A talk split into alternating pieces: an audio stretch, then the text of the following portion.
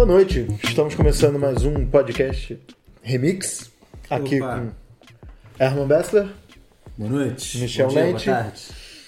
Bom dia, boa tarde, boa noite. Episódio E- número 4. E episódio número 4, eu que sou Caio Almendra, hoje a gente vai falar sobre o futuro do marketing, o futuro das empresas, o que elas estão vendendo, como será a partir daqui para frente. Michel, você pode introduzir o assunto? Posso introduzir o assunto? Será que tem futuro o marketing? É, acho que a gente. Eu tive lá no. comentando, né? Eu tive no RD Summit na semana passada, em Florianópolis. Nunca tinha ido, foi a primeira vez. Algumas impressões muito rápidas, assim. Primeiro, realmente, eh, eu comecei, como todos já estão cansados de saber nesse mercado, quando era eu e mais cinco. Cheguei lá, tinham 12 mil pessoas trabalhando no, no- nesse, nesse segmento, das quais eu só conhecia provavelmente 100. É muito impressionante né, ver como a gente, como a gente evoluiu. É, das 100, provavelmente eram só três publicitários e o resto trabalhava com outros assuntos, né, de pessoal de investimento, de fundos, etc. É, mas muito impressionante de uma forma geral. Ou seja, acho que existe um, um grande movimento hoje, quando a gente está falando de marketing ah, de uma forma geral, é um marketing esse, praticamente, essencialmente digital, pelo menos em quantidade, de, em tamanho de mercado, né, de pro, número de profissionais envolvidos. É, mas enfrenta grandes é, desafios. É, eu diria que o principal desafio deles, que a gente tem hoje quando a gente está falando disso, ah, é que a gente não tem mais os grandes canais, né? ah, como a gente tinha no passado, onde você passava informação e, e chegava para muita gente ao mesmo tempo. É, ainda que você possa fazer isso no YouTube, isso no Facebook, etc., né, fazendo um investimento super segmentado, é, mas é, eu vejo muito que o marketing hoje, todo, todo o universo do, né, do RD e do inbound marketing de uma forma geral, é, quando a gente está falando de marketing digital, ele funciona muito pro lado da performance, né? É fazer efetivamente a mídia é, trazer conversão. É, mas aí você começa a enfrentar alguns problemas, quer dizer, primeiro que a performance ela tem um limite de otimização, você pode sempre acrescentar mais camadas em cima, acho que a gente ainda tem mais ferramentas para trazer para melhorar essa otimização, mas chega uma hora que esgota, que o teu custo de aquisição ele não, não para, não cai mais, ele começa a subir. É, e é um desafio muito grande, porque a hora que ele esgota, o que, que você faz? Né? É, e a outra coisa que a gente tem visto é que, é, ainda que a gente tenha visto empresas surgindo ah, recentemente, nos últimos anos, né, do nada, quase que organicamente, como os Nubank da vida, os Ubers, os iFoods, os... Né, os Organicamente Rappi. queimando muito dinheiro, né? Cash burn de, de investimento Tem, tem um cash burn, sim, mas, mas, eles, mas eles, se você parar para pensar f- fora investimento em produto, em marketing originalmente, é, não, usa- não se usam estratégias tradicionais, pelo menos. Né? Você usa, o, o Nubank começou com a estratégia de, de demanda reprimida, né? de, É, no caso do Uber Dumping only. No caso do Uber, do Uber Dumping, mas... Mas o Uber também, hoje em dia, tem investimento em outdoor, Não, buzzdoor, hoje tudo quanto é já- tipo já de... é outro tamanho, já é outra, já é outra história. É, é, aí esse era o ponto que eu ia chegar. Eu acho que foram empresas, né, ou são empresas, e não, isso não está exclusivo a eles, que começam a andar muito bem porque encontram um mercado vazio ou trazem inovações eh, que são muito, muito, ca- muito caras, muito, muito queridas pelo, pelo, pelo, pelo público em geral, mas chega uma hora que elas, essas otimizações se comoditizam, né? O caso do Uber versus 99. Qual a diferença do Uber 99 e do Cabify quando o motorista que está dirigindo o carro é o mesmo motorista com os três aplicativos? Como é que você vai diferenciar esses caras se não tem mais TV Globo? Se fazer comprar outdoor não faz mais diferença? Se- tem, mas não é mais mesmo, não não, impacto. Claro, né? claro, tem, mas é aquela história que vamos comprar o intervalo do Fantástico em 15 anos atrás e você efetivamente gastar uma fortuna, mas você mudava a história de uma marca com um- uma campanha, né? E hoje, mesmo que você tenha o dinheiro para fazer isso, você não está mais conseguindo, né?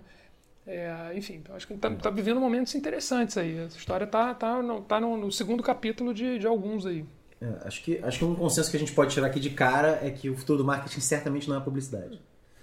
Né? Assim, a publicidade como ferramenta de diferenciação é, se esgotou em larga escala, em grande medida, com, com suas exceções ainda. A gente ainda tem muitos mercados que são latecomers nesse sentido aí, que que estão atrasados em última instância. Mas a gente sabe que a tendência, mais cedo ou mais tarde, mais cedo do- provavelmente do que mais tarde, é, é a obsolescência da publicidade como método de diferenciação.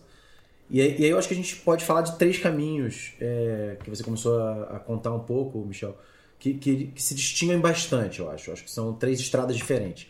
é, e apostas diferentes, né? A gente pode falar aqui das nossas. Uhum. É, eu acho que tem um lado que é esse caminho da performance, do que se fala muito em growth hacking, é, do uso de cada vez mais, aí esse caminho leva para um uso cada vez mais aprimorado é, de, de produtos e ferramentas de dados, de advanced analytics, de é, análises preditivas e prescritivas e hipertarget. Num episódio, dois episódios atrás, a gente falou um pouco disso no contexto político, mas cada vez mais aplicado é, a marcas, é, chegando num extremo, num, num futuro relativamente próximo, onde marcas vão saber mais sobre você do que você mesmo, a partir não só do seu comportamento em mídia social, mas do reconhecimento facial, reconhecimento de microemoções, microexpressões, de reconhecimento de imagem, é, de, de voz, de sentimento, todo de tipo dados biométricos, etc., que, que levam para um lugar é, que é a manufatura é, da vontade, né? É, e aí você entra toda a questão do livre-arbítrio também, que é um outro ponto. Acho que o segundo caminho, que não é o de growth, é o caminho da construção de marca, né? do posicionamento, é, construção com conteúdo, conteúdo de ponta, conteúdo de qualidade, profundidade, construção de comunidades, aproximação das pessoas. É um caminho que algumas marcas fazem excepcionalmente bem é, e que dão resultado para algumas, mas até onde? Né? Qual é o limite disso? E, e um terceiro caminho que efetivamente é, já colocando a minha opinião, eu acho que é o caminho, é, que é a inovação como novo marketing. Né? É a inovação em modelo de negócio, em produto, em serviço, é, em processo, como o caminho de diferenciação é, que, que literalmente é marketing, é, é- é ciência de mercado, é, é como ganhar os mercados. É, eu tenho. Queria, queria ouvir vocês, claro, das Sim. opiniões sobre esses caminhos. né? Sim, eu tenho a impressão que, claro, a gente, é, a gente- já é um clichê dentro do, do tempo a gente falar isso, a publicidade teve a sua década. É, depois as suas, as as suas, suas. as suas. É, é. Nada disso, nada disso é, é eliminativo, né? Eu acho que é, tudo isso é condição sine qua non de, de crescimento. Então é impossível você estar completamente sem é, alguma publicidade para uma grande empresa. Elas não vão abandonar por completo as mídias, os meios. Acho difícil. É, de toda forma, a gente passou por um, por um momento seguinte de evolução do design, de você investir no método do seu produto, na forma. E por fim, agora a gente está discutindo inovação. Mas a gente tem uma conversa muito interessante que é qual o limite de inovação de cada mercado. Como é que a gente vai pensar a inovação para mercados que já estão bem estabelecidos? Como é que você consegue ser disruptivo? É, por que, que você tem que mudar aquilo que está dando certo, aquilo que funciona enquanto, enquanto produto? é, para criar a sua marca nova de produto e por aí vai. A gente vai é, aceitar que em certos mercados, em certos produtos, acabou aquela empresa que já chegou, aquela marca que já chegou, se estabeleceu para sempre, que não há inovação possível, já que a inovação é o método de transformação? Eu queria colocar uma pimenta aí. Será que isso não é uma condição ah, ah, constante? Será que os mercados não chegam num determinado momento e não há mais possibilidade de continuar se diferenciando por inovação? Eu estou começando a ter um pouco essa impressão. Né? A gente, quando olha para o que a gente viu aí de inovação disruptiva nos últimos anos, em vários mercados, praticamente todos, os, todos eles, você tem os primeiros entrantes, mas depois você começa a ter um monte de gente que chega e que trabalha em cima dos mesmos features, em cima dos mesmos processos, em cima das mesmas ah, funcionalidades. E aí eu acho que a gente volta a ter uma coisa de, de, de um problema de diferenciação bastante, bastante grave. Né? e aí a brincadeira é um pouco assim, né?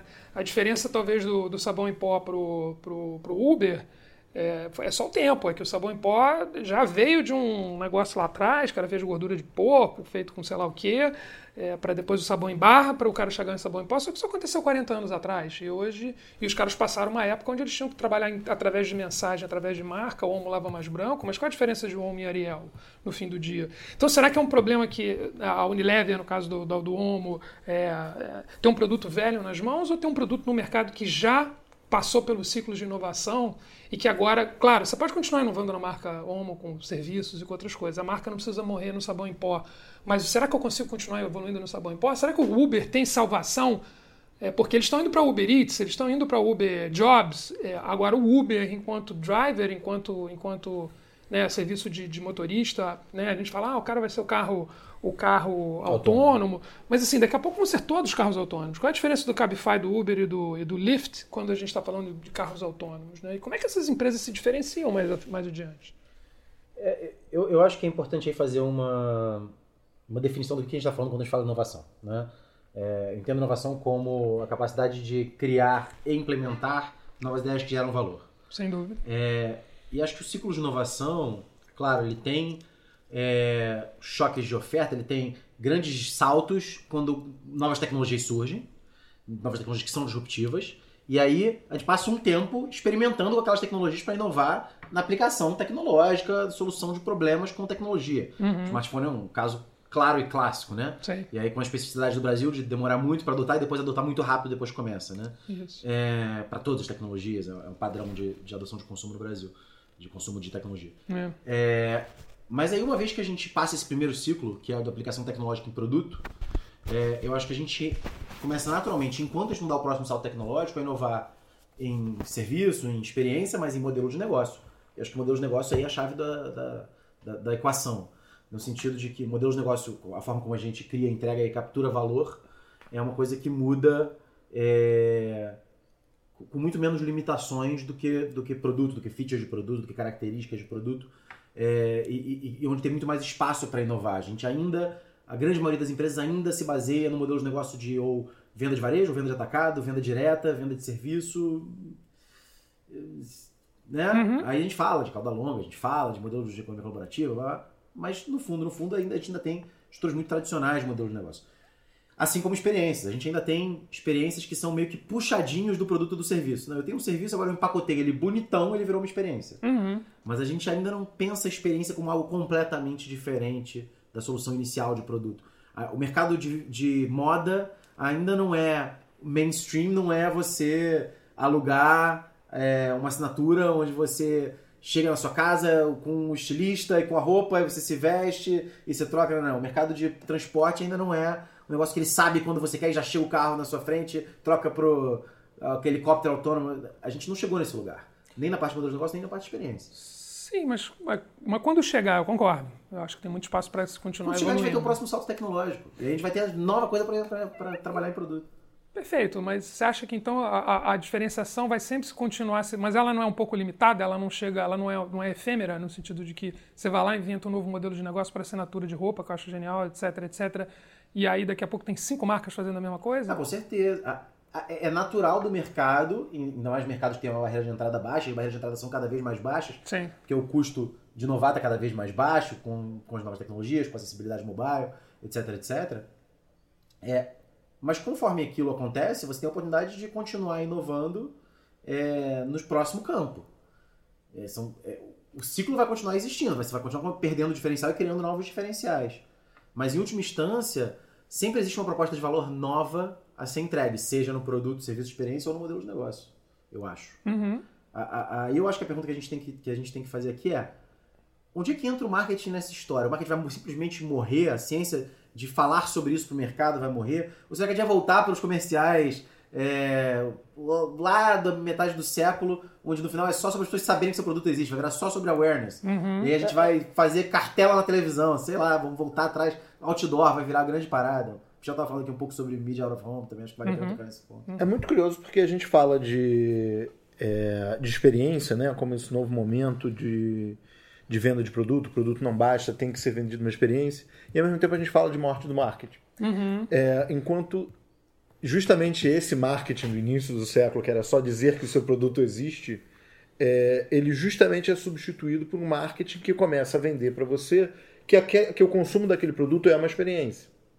É, o exemplo clássico de todos aqui do, do, do Mad Men da vida. Toda vez que você vê um pitching daquele, daquela série sobre é, é, marketing, eu falo isso porque tanto eu quanto o Herman estamos reassistindo. Uhum. Quando, qualquer pitching ali, qual-. Qualquer momento ali que eles estão vendendo um produto, eles estão descrevendo a experiência. Sim. Então havia, um, numa época de ouro da publicidade, justamente a preocupação de virar para as pessoas e dizerem: olha, esse produto é uma grande experiência. Uhum. É, e aí tem, um- tem uma, uma frase do Baudelaire extremamente interessante, que ele, não vou saber se está em Ipsis todas as literis, ipsis mas que ele começa dizendo, ao mesmo tempo que o marketing hoje tenta dizer para você que o produto é exclusivo e você tem que consumir porque você será um único que terá uma experiência única ao consumi-lo, ele vira para você e diz, você também tem que consumir isso porque todos estão consumindo. Uhum. Para fazer parte. Ele para fazer parte. Ele manda as duas Vai ser mensagens. para fazer parte, mas vai ser customizado. Sim. E aí a gente fala de. Tem essa contradição. A gente fala de morte no marketing e fortalecimento da experiência. Enquanto, na verdade, o bom marketing é aquele que mostra, demonstra para você que aquela experiência de consumo do produto é elevada, é especial. Sim, é mas única. como é que você conta essa experiência quando as pessoas não têm mais capacidade de prender atenção? Quando o espanto de atenção está cada vez menor, quando os meios estão cada vez mais pulverizados? Eu tenho a impressão de que talvez o, o, o grande pulo do gato seja é, aquela brincadeira de redes sociais de conte uma história de terror em três frases. É a capacidade de síntese do storytelling. É você ser capaz de contar uma experiência da forma mais rápida e, e consiga ir por aí entrar de, de- em diagonal na. É, na Até o limite vai ser um flash de luz. Até o limite que vai ser os 5 segundos que você tem para pular o vídeo do YouTube. Já Alguém é. que consiga descrever uma boa propaganda em 5 segundos Existe, ali. existe uma categoria na publicidade que é a- provavelmente a mais tradicional de todas, é, que a gente tem notícia, que é o anúncio impresso, né? O anúncio impresso é um, é um, é um, é isso que você está falando. Um anúncio impresso você entende ele em menos de 10 segundos ou ele não é um bom anúncio, né? É, a questão é onde é que você vai mostrar esse anúncio hoje em dia e qual a capacidade que as pessoas vão ter efetivamente de olhar para ele, absorver. né, de absorver. Acho que essa é uma questão. Acho que a gente tem que fazer uma separação entre marketing e publicidade, porque apesar de estarem muito próximos em, em termos, de, termino, né, em termos de, de atividade, em termos de terminologia, é um pouco diferente, né? Eu acho que o marketing ele sempre vai continuar existindo é, e que é efetivamente a atividade de levar a mercado um produto, um serviço ou uma marca. price, estratégia go-to-market. Então eh, envolve, vai além da, vai além da publicidade. Mas eu, a, a sensação que eu tenho nesse momento é que a publicidade, ela não, ela não, ela não, é, enquanto publicidade é a grande mudança que a gente viu acontecer nos últimos 10 anos, é, ela não resolve mais o problema de um produto ruim ou de um produto mediano. Né? É, e aí eu costumo dizer que um produto bom quase não precisa de publicidade. Para mim, é, eu acho que a gente, falando de novo também em, em, em- palavras em, né, em, em terminologias, e buscando inclusive a etimologia, acho que a gente hoje fala muito mais em propagar, em propaganda, do que necessariamente em, public, em, em- em tornar público. Porque o publicitar ou tornar público, ele, de uma certa forma, vai acontecendo numa escala menor, quase que organicamente. Você vê um negócio legal, você conta para o seu amigo, as próprias redes sociais se, tornam, se, se- se encarregam de torná-lo público. Mas fazer com que ele chegue para mais gente, para mim, hoje, é, o- é- é a grande Massificar. função. Massificar, ou propagar, ou escalar, né? ou quando a gente fala de crescimento, de growth é, e de, propag de propagação, eu acho que é o, é o- é o X da questão. Mas é, não adianta você propagar um negócio ruim, porque você só está levando aquela experiência para mais gente, é, é, seja ela boa seja ela, ou seja ela ruim. Né? É, acho que tem um desafio muito grande hoje de encontrar canais, né? e aí a gente volta um pouco, porque quando você está falando de propagação, de propaganda de uma forma geral, ela é menos sobre a mensagem e mais sobre a notícia. Então, assim, existe este produto, olha aqui, me compre.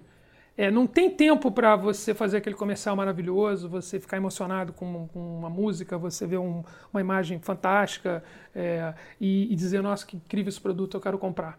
né? É, lá atrás, quando os produtos eram muito próximos e os ciclos de inovação eram muito lentos ou eram muito restritos, é, realmente o que diferenciava o Omo, o Ariel do Omo era o lava mais branco. Então, disse, não, vou, vou comprar Omo porque lava mais branco.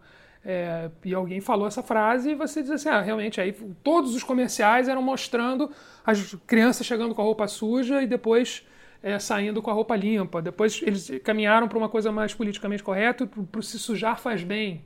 Então tinha toda uma plataforma de vai suja mesmo Que que, não o deixa outro... de ser uma, uma discussão de experiência, né? Total, que, que se total. surge porque você vai ter uma experiência Eles podiam maior. vender a experiência de se sujar, né? A a guerra de lama eles não venderam ao mesmo tempo. Não Tinha, tinha uma propaganda ou outra que era eu dava umas tintas para umas crianças em locais públicos e Exato, botava elas para se sujar e limpava tinta, depois. Eu, eu acho que podia voltar essa história. Mas, ah, mas vem cá, e a coisa da.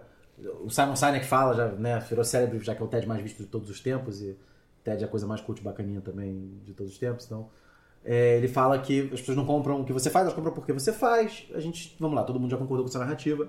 É, as pessoas querem comprar de marcas que têm propósitos, que têm bandeiras, é, de, de gente que, com quem elas se identificam, é, ou que pelo menos faça ela se sentir melhor sobre estar comprando coisas. É, será que a- a- o marketing não, não ganha um novo contorno, um novo papel, que é o de dizer, olha, eu, eu penso, eu marca penso assim, você que se identifica comigo chega mais, é, você faz parte da minha comunidade, você faz parte do meu grupo?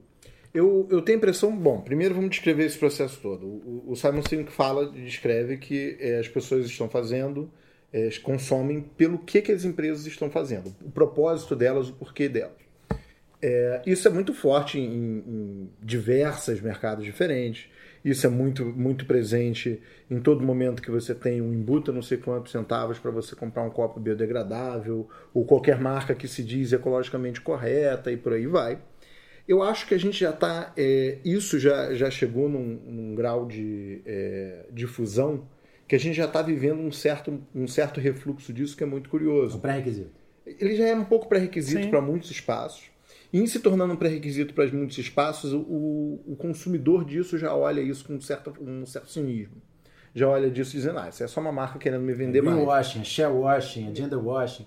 E a resposta a esse cinismo é um momento muito outro curioso que, que a gente vê quando a gente olha é, algumas marcas no Twitter. É, não basta eu ter um propósito, como eu tenho que ter emoções a respeito desse propósito. É aquela brincadeira do, da Pixar, né? Carros têm emoções, emoções têm emoções. Tem um momento que eu boto a emoção para ter é, emoção. É. Então você chega com algumas marcas é, que não só dizem quais são os propósitos, mas dizem que estão irritadas que o propósito não aconteceu dizem que estão deprimidas porque aquilo não aconteceu. E se arboram de estarem numa rede social para fingir uma humanidade, para justamente romper essa barreira do cinismo que marca de propósito está criando. Do institucional. Do institucional, do é claro que esse cara está me vendendo, da leitura que a gente já tem, Sim. olhando isso de uma forma um pouco, um pouco sarcástica sobre esse, uhum. isso que foi vendido, esse propósito como vendido. É, eu, Sim, eu, eu, sobre, sobre o discurso especificamente das marcas, eu sou bastante cético, na realidade. Eu acho que sim, funcionam, sim, é importante. É, é, acho menos, menos não ferir determinadas coisas do que necessariamente apoiar, porque o, o apoio é isso, né? Hoje em dia é o básico, é o essencial. É, e, e, evidentemente você precisa respeitar esse negócio e não, não pode ser um discurso. É, eu acho que tem um, se faz um grande é, é um grande auê em cima do, do da, forma, da forma como as marcas se comportam no, nas redes sociais de uma maneira geral, que eu acho que é interessante, mas eu acho que, na, na minha visão, não, não mexe ponteiro. Eu acho que é um Sim. negócio divertido ver lá o, o Nubank provocando Itaú, enfim, gera um buzzinho, mas também se fizer um vídeo um case legal jogar no YouTube, as pessoas vão compartilhar. Eu não acho que isso mexe ponteiro de negócio. Né? Acho que é divertido para o cara do marketing, para a galera do, do, do, do, da interação em tempo real e para a comunidade ver. Mas quando você está olhando do ponto de vista de escala, eu acho que aquilo dali está é, é, tá mexendo pouco. Né? É, acho que tem um, um, contexto aí, que é um contexto de. de né, e aí volta um pouco para essa questão, quer dizer, quando a gente está falando lá do, né, estamos falando aqui de sabão em pó homo, eu, eu me lembro, eu estava trabalhando com a Unilever na época que eles começaram a fazer uma mudança de orientado, focado em produto para começar a trazer a marca presente para o dia a dia, porque você comprava um Knorr ou comprava Omo ou comprava que bom e você não sabia que era tudo Unilever. E de repente eles começaram a trazer a marca para frente, porque óbvio, na medida que você começa a conhecer mais a marca e você simpatiza com a marca, o processo de, market, de marketear, né, e efetivamente de conseguir empurrar a cadeia de venda fica muito mais fácil, né, dizer, não, eu já conheço os produtos, eu confio nos produtos, então eu vou comprar é, que foi uma mudança. Eu sempre achei né? muito curioso como não, não, tinha, nunca teve uma publicidade conjunta. A gente estava falando de se isso já faz bem e tal. Nunca teve um momento que você está que um você tá tomando um, uma criança tá tomando um picolé que bom, mancha a própria camisa e não. diz não se preocupa, tem homo aqui. É, é, é, uma, uma, uma boa oportunidade. É... Mas lembro que teve, teve uma conjunta em um momento que eles fizeram dar uma que tinha apareciam as marquinhas todas que eram um balãozinho. Tipo, uhum. É, mas era quase um, um comercial institucional. É, era, era. era. Mas, mas você tava, eu, eu queria que você só seguisse porque você estava falando desse ponto e eu acho que isso conecta com aquilo que gente está falando do segundo caminho, que é o caminho do posicionamento, o caminho da produção de conteúdo. Assim. Sim, sim. É, então, eu, eu, acho que aí tem, tem uma, uma questão que é um universo bastante é, vasto é, de experiência, e quando eu falo de experiência, é menos live, live marketing, essas coisas que são, aliás, esse é um outro assunto que acho que vale a gente ainda comentar aqui um pouco como os, como os eventos como Rock in Rio, ou como Lollapalooza, ou como, enfim, todos esses eventos viraram grandes plataformas para as marcas, porque é um momento onde as pessoas efetivamente estão presentes ali e, e entregues e, e, e, falta, né? Os caras conseguem, eles vendem o ingresso, eles vendem os direitos de transmissão e eles vendem todo o espaço que eles têm para as marcas, porque as marcas estão sem espaço para poder dialogar ou sem, sem espaço para poder interagir com as pessoas, né? Porque perdemos esses, esses Super Bowls e esses momentos em comum, ou a novela em que todo mundo se juntava, não tem mais, né? É, ou, ou, quando você tem de, de, forma massificada, escalada, não, não, não massificada, mas escalável, ela é muito hipersegmentada. Então você não se sente participando é, de uma coisa maior. É, mas eu acho que tem um grande desafio, que é como é que você vai sedimentando marca sobre marca. Né? É, quando o Uber sai do, do, do, carro, né, do transporte né, de te levar de ponto a ponto e traz o Uber Eats, ele já está se alavancando em cima da marca Uber para te trazer um outro, um outro uhum. produto que você diz, pô, bom, Uber eu, eu, eu, acho que é legal, bacana, eu gosto, Uber Eats faz sentido. Daqui a pouco vem o Uber Jobs, né? Então tem um desafio hoje que agora a Apple que lançou o Apple, o Apple, né, o Apple TV Plus, a Disney que fez o Disney Plus, algo que o Netflix não tem ainda, né? O Netflix ele saiu do zero ou praticamente do zero, construiu aí uma, uma, uma, uma é, um, né, uma história de marca né, e um equity de marca muito significativo, mas a hora que você pega uma marca dessa, ou uma Amazon, que já está totalmente estruturada para os caras, ele lança o serviço do Prime e começa a morder o calcanhar do, do Netflix em três segundos.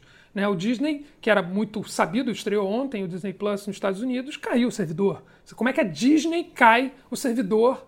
Né? Como é que dá pau no, no streaming em 2020, praticamente? É uma, foi uma procura bizarra, né? E, enfim, o serviço está estabilizado, não, não vai ser um problema, porque mesmo com essa experiência. Eles vão comprar muito servidor da Amazon para resolver esse problema. Vão comprar muito servidor da Amazon para fazer esse problema. Então eu acho que tem aí um desafio, né? É, agora, é, como é que esses caras chegaram até aqui? Será que é possível continuar construindo marcas novas assim? Né? Uber é uma marca que a gente vai olhar e vai dizer, nossa, é legal como é como a Amazon. É, e aí, será que é só em cima de inovação sobre inovação sobre inovação?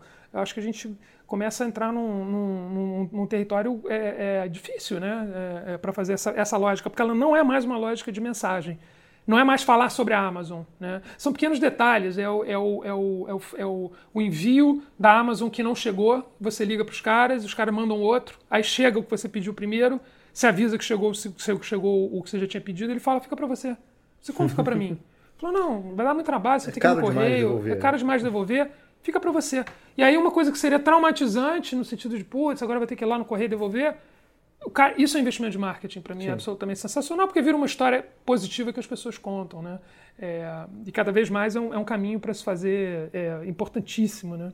É, vai muito, muito além da, de, de, comunicar e falar bem de um produto, é efetivamente entregar isso no dia a dia de uma forma bacana. É, eu acho que a gente não pode deixar de fora é, essa conexão a gente está vendo esse mundo pós-digital, essa conexão do mundo físico-digital, né? Uhum. O, o, famoso omnicanal, né? É. é Figital. Que, que, Figital e tal. É. O varejo fala muito em omnicanal cada fala, vez mais, fala, né? Fala, Mas, de qualquer jeito, acho que para todos os mercados, é, você cada vez mais tem essa discussão que é, no digital estava tudo metrificado, já está tudo metrificado tem um tempo, e o físico ainda tinha muito de da, da, da, da ciência, que era mais arte do que ciência, de saber gerenciar o PDV. E agora o, PDV está todo conectado também, né? com, com reconhecimento de imagem, é, com uso de é, heat mapping, eye tracking, é, soluções em realidade virtual para prototipar o PDV, soluções em realidade aumentada para incrementar a experiência do PDV. Deixa eu fazer aqueles 5 segundos de explicar o que é isso. PDV é ponto de venda é, hitmapping, etc., é uso de tecnologias de, de informação para saber onde as pessoas estão circulando pelo, seu, pelo sua loja. Para onde elas estão olhando. Para onde elas estão olhando, qual é o produto, e daí tirar qual é a melhor forma de desenhar a sua loja para vender o máximo possível. É, se faz como se faz num site, né? Você faz teste AB, trocando produto de lugar, e vendo como é que isso mexe a conversão da loja. Você começa a medir quantas pessoas entram na loja, com reconhecimento facial você começa a descobrir quem está entrando na loja, se é o mesmo cliente do site, se eu posso tratar ele diferente se ele já é um cliente recorrente no site. É, se daqui a não tanto tempo a gente vai conseguir descobrir é. qual é a emoção em cada ponto da sim, loja para saber sim. que tipo de. de... É. Em termos de pesquisa a gente já consegue, né? Mas no dia a dia, de forma massificada, a gente vai conseguir muito em breve. Muito em é. breve. É, e, e, a gente sabe que a grande questão quando se fala de omnicanalidade é essa integração. O consumidor é um só, né? Ele não é um consumidor no site, é um consumidor na loja. É, mas isso abre todo um novo campo do marketing, na verdade, né? Um, um, um novo campo de repensar a experiência física, por um lado, em termos de conversão, e por outro lado, justamente na parte de, de, de posicionamento de marca, em lojas conceito, flagships, é, etc., que marcam espaços das comunidades de marca. É, na, na, moda isso já é muito presente, mas em outros setores cada vez mais. Ou que marcam ações de, de, de marca como um espaço modelo, um espaço que vai ter produtos de ponta, ou experiências de ponta. É cada vez mais comum você entrar numa loja e o objetivo da loja não ser vender um produto que esteja na loja, e sim vender o site da loja. Você chega numa festa. Vender a marca, né? É. Você chega no Fast Shop e o objetivo do, do, do, do, do vendedor ali não é que você compre o fogão que tem no estoque, porque o estoque é ridiculamente minúsculo. Ele quer que, no final das contas, você assine o que vem e chegue ou na na sua loja casa. recebe em casa, ou compra na loja é, recebe em casa. compra no site, busca na loja. Exatamente. É, agora, acho que trazendo, né, voltando a discussão um pouquinho para a questão de publicidade, construção de marca e, e- e marketing de uma forma geral, é, eu acho que o desafio hoje, para mim, ele virou como é que você faz. A, a construção de marca ela era feita de uma forma bastante simples, com uma- mensagens bonitas ou mensagens interessantes, engraçadas, é, é, com frequência e alcance. Então, basicamente, você programava aquilo, jogava num- numa TV, jogava num rádio, num relógio, não, num- numa, numa mídia exterior, né, num outdoor na rua.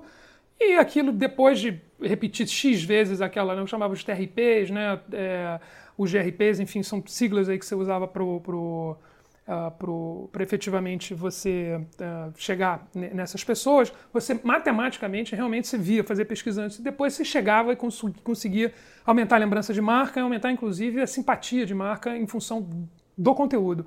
Isso a gente não consegue fazer mais, né?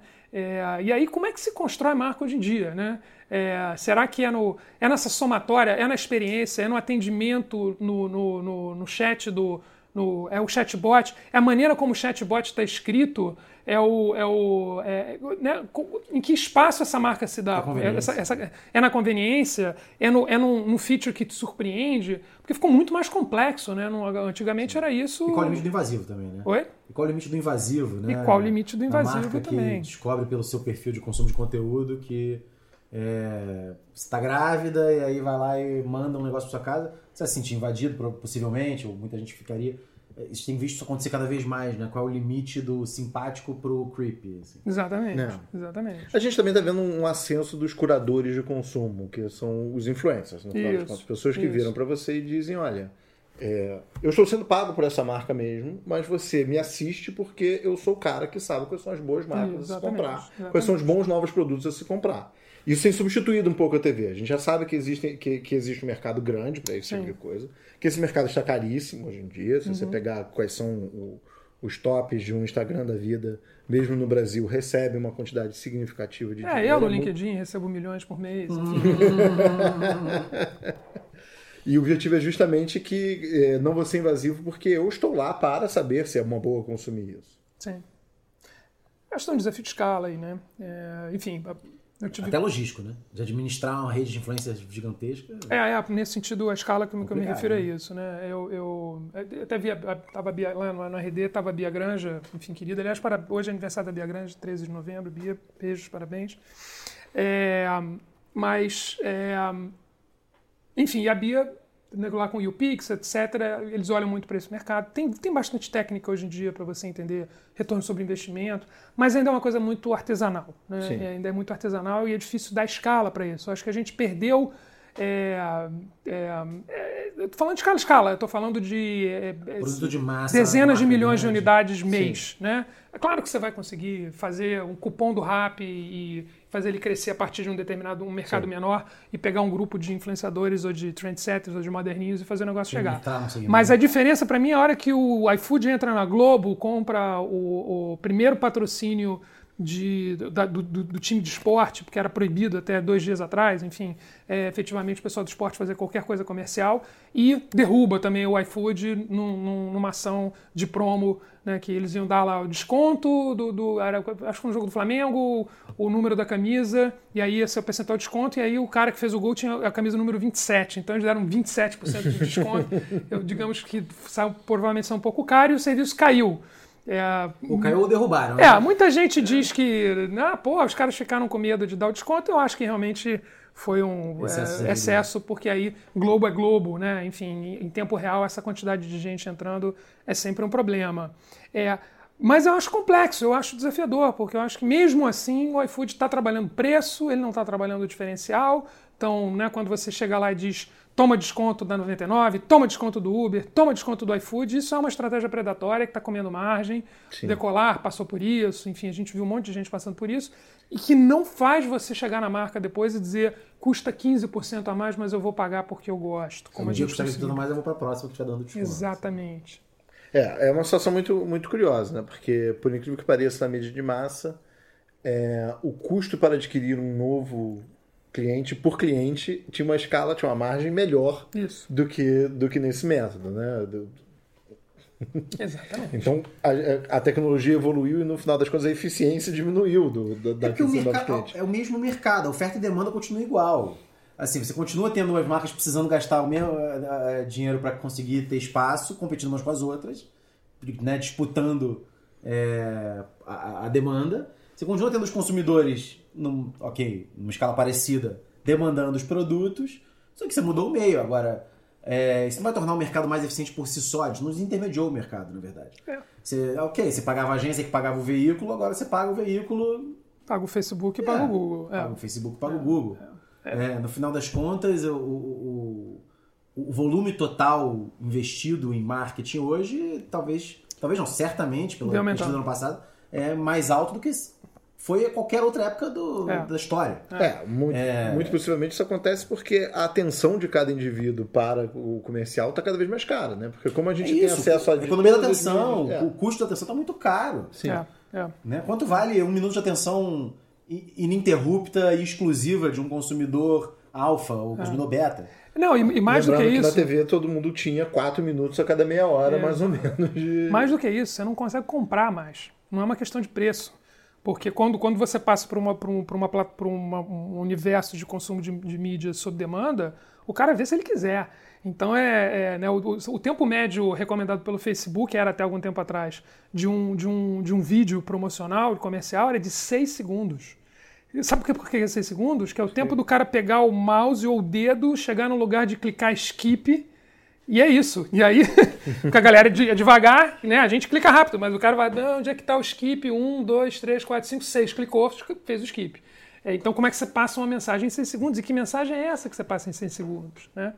É, então, eu, eu acho que de uma maneira geral, que eu tenho visto, assim, é. é, claro, o marketing está muito mais eficaz, muito mais. é, é, Mais preciso. mais preciso, eu ia falar mais, mais mensurável, mas está mais preciso. Também mais preciso. É, é, e mais preciso, portanto. É, mas, por outro lado, é quando você sai da discussão de performance né, e quer buscar o crescimento orgânico, ou o crescimento espontâneo, ou, ou- ou, né, o organic reach, né, ou o acesso, o acesso orgânico, está muito difícil.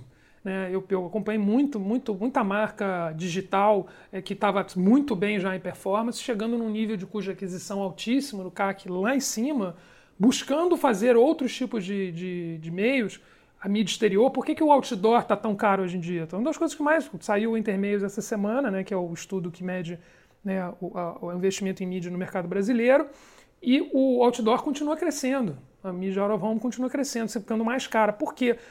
Porque é um lugar que eu sei que as pessoas vão passar. Não sei se ela vai estar olhando para o negócio, mas eu sei que o cara vai passar ali durante o dia dele. E eu não tenho a menor ideia se ele vai ver o programa de vídeo, se ele vai ver o break, né? se ele vai ver o vídeo entre uma coisa e outra. Eu não tenho nenhum controle no sobre trânsito é isso. um momento que você não está disputando atenção com as redes sociais em geral, né? Mais ou das menos. Até tá, né? Porque no mobile, né? Você tá, olha, as pessoas estão olhando para o celular. Inclusive, tem, alguém tem que estudar aí qual é o impacto do uso de rede social no trânsito para o trânsito. Eu acho que é. É, é, é, é, economistas com econometria afiada, por favor. Então acho assim, né, pra, dando um, fazendo um resumão assim, acho que é isso, acho que a gente avançou muito né, de- de- na- nas ferramentas na mensuração do digital. Por outro lado, a gente perdeu a capacidade de fazer. Eu acho que a gente está perdido no caminho de construção de marca. Eu acho que não existe mais uma fórmula de construção de marca como ela existia até 10 anos atrás, que era uma fórmula reproduzível. Eu me lembro quando eu fui trabalhar em, em agência de propaganda, né, que eu cheguei lá, eu, eu trabalhava em tecnologia na Globo.com e fui conversar com o pessoal de propaganda. E eu lembro que eu pedi, né, o pessoal na Deminol pedi para dobrar o meu salário, porque eu, achava, eu já achava que eu estava ganhando muito bem na Globo, e os caras nem piscaram. Toparam na hora e depois eu descobri que eu tinha pedido muito pouco. e aí eu não entendia como é que uma dupla de criação em 2000 podia ganhar, né, nos anos 2000 podia ganhar aquele dinheiro todo. Até que eu entendi que o cara fazia lá o feito para você, era uma frase que o cara fazia ao longo do ano, que garantia uma, uma receita bizarra para a agência, eu sei lá, 40, 50, 70 milhões de reais ano para a agência, e pagava o salário dele 89 vezes. Então, se o cara passasse o ano inteiro sem cuspir uma coisa legal, mas conseguisse uma vez por ano acertar a mão, estava garantido. Por quê? Porque o, o, o contexto, a mídia, a plataforma estava garantida. Era uma discussão se você. O que, que você ia dizer naqueles 30 segundos ou naquela página simples ou página dupla. A gente perdeu isso. Eu não tenho mais uma plataforma onde eu, onde eu me viro nos 30. O se vira nos 30 vem daí, né? Se vira nos 30 segundos. Era realmente a arte de contar histórias em 30 segundos. E não é à toa que é uma coisa tão bacana, né? Você assistir, ver publicidade é uma coisa maravilhosa. Porque é uma arte. Uhum. E fazia diferença. Você fazer um bom comercial mudava a vida do seu cliente. Acabou. Como é que ficam as agências nessa história? As agências é, é, estão muito perdidas de uma forma geral, porque elas tentam ir para a mídia de performance que não remunera de jeito nenhum, nem perto do que era a remuneração tradicional. Eu acho que elas não têm ainda capacidade de entrar em, em, em produto e serviço, não conseguem ajudar os clientes a inovar. Então é difícil, eu acho que elas estão tão espremidas aí é, entre, entre alguns clientes que ainda demandam isso, que ainda investem nisso. Então, é, todo o cenário que a gente viu de agência nos últimos, nos últimos cinco, seis anos no Brasil foi um cenário de consolidação, de fechamento, de extinção de agências.